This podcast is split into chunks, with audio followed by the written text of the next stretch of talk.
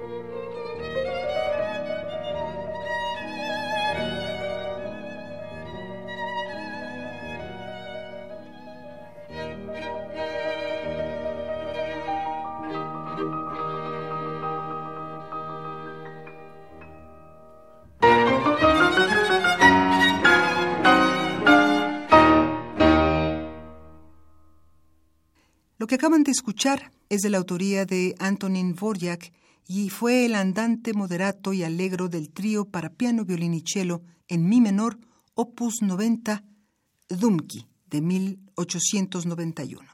La interpretación fue del trío Beaux Arts. ¿80 años? Y 80 regalos para festejarlos. Cada día un regalo musical diferente.